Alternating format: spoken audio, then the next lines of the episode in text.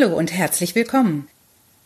Ich bin Sarah King und dies ist mein Podcast Die Weisheiten des Pommes Buddha über Kuriositäten der britischen und deutschen Kultur und Sprache. Schön, dass ihr dabei seid. In der heutigen Folge geht's um bescheuerte Weihnachtspullis.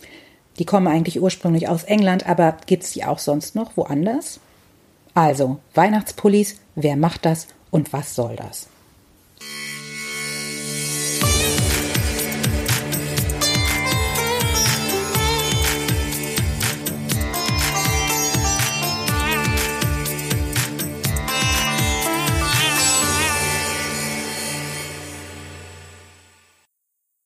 Spätestens seit Colin Firth in der Verfilmung der Buchreihe Bridget Jones von Helen Fielding in einem Paradeexemplar mit Rentiergeweih auftrat, ist das urtümlich britische Phänomen der möglichst albern aussehenden Weihnachtspullover einer breiten Öffentlichkeit außerhalb des Vereinigten Königreichs bekannt.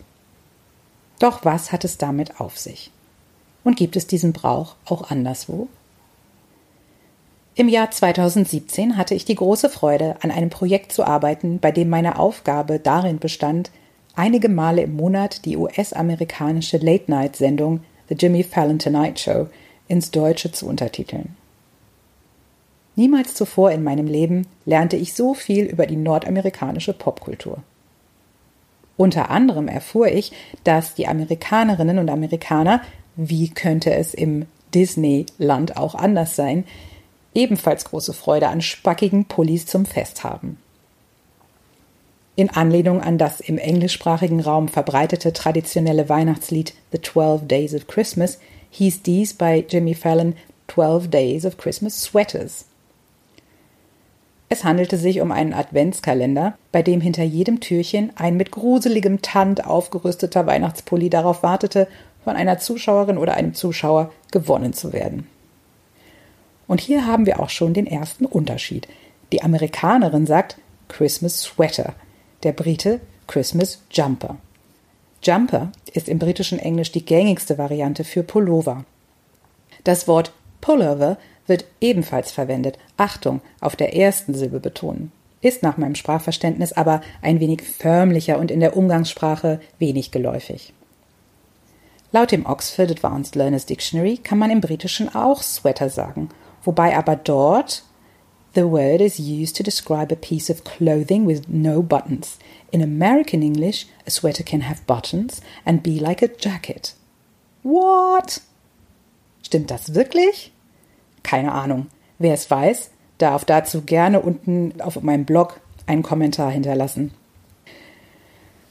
Und wie sieht es in Deutschland aus? Fangen wir im Mikrokosmos an.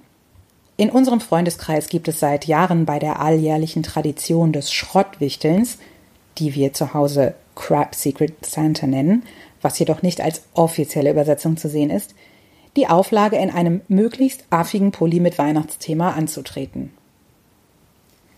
Im Makrokosmos ist festzustellen, dass Weihnachtspullis in den letzten Jahren zwar noch verhalten, aber dennoch zunehmend bekannter und beliebter werden.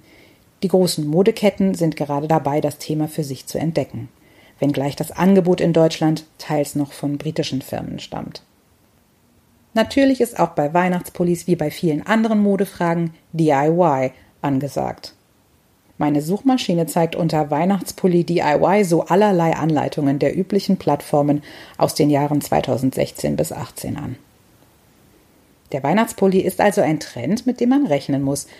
Doch Vorsicht, Wer nach etwas Geschmackvollem sucht, braucht Durchhaltevermögen. Und wie sehen eure Weihnachtspullis aus?